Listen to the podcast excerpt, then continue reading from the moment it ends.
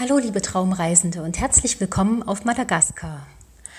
Madagaskar ist, surprise, surprise, eine Insel.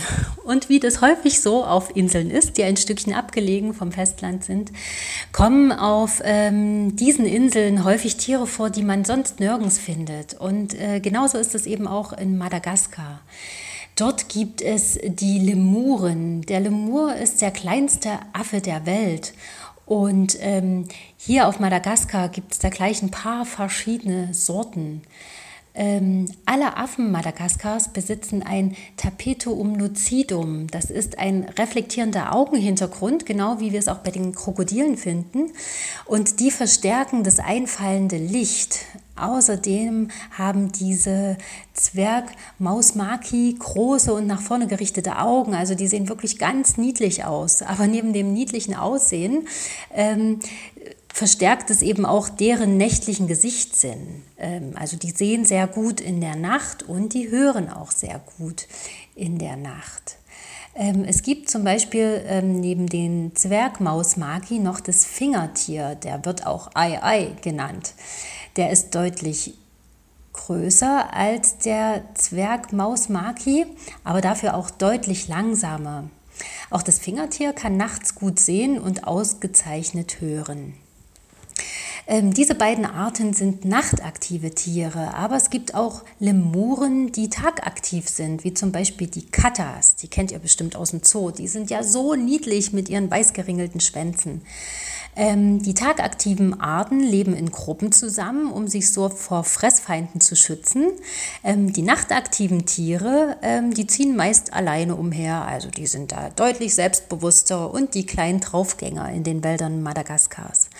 Ähm, die Kleinen nutzen sozusagen den Schutz der Dunkelheit aus und verhalten sich ruhig, wenn Gefahr droht.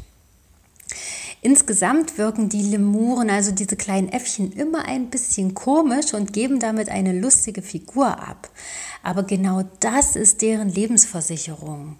Denn alle Lemuren, die sich offensichtlich vorhersagbar verhalten, sind in Lebensgefahr.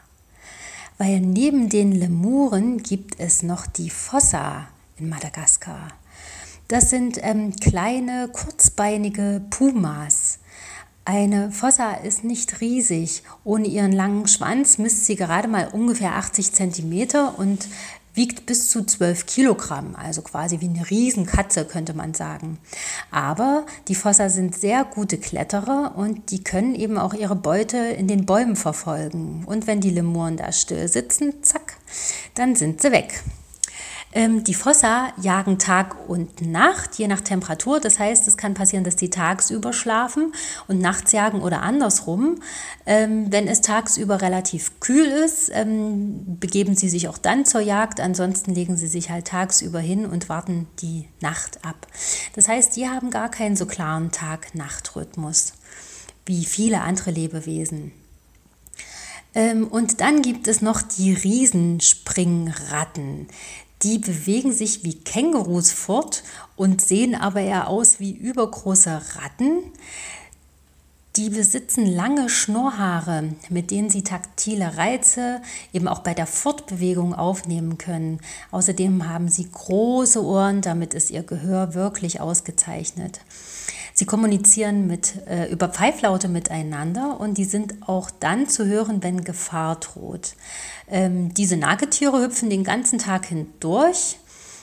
Äh, andersrum, die hüpfen die ganze Nacht hindurch. Das sind kleine Nachtschwärmer, nachtaktive ähm, Riesenspringratten, weil tagsüber schlafen sie in ihren Erdbauten, die sie selbst gegraben haben. Ja, in Madagaskar finden wir viele spannende Tiere, die es sonst nirgends auf der Erde gibt. Ich hoffe, ihr fandet es interessant und wünsche euch jetzt eine gute Nacht. Eure Caroline.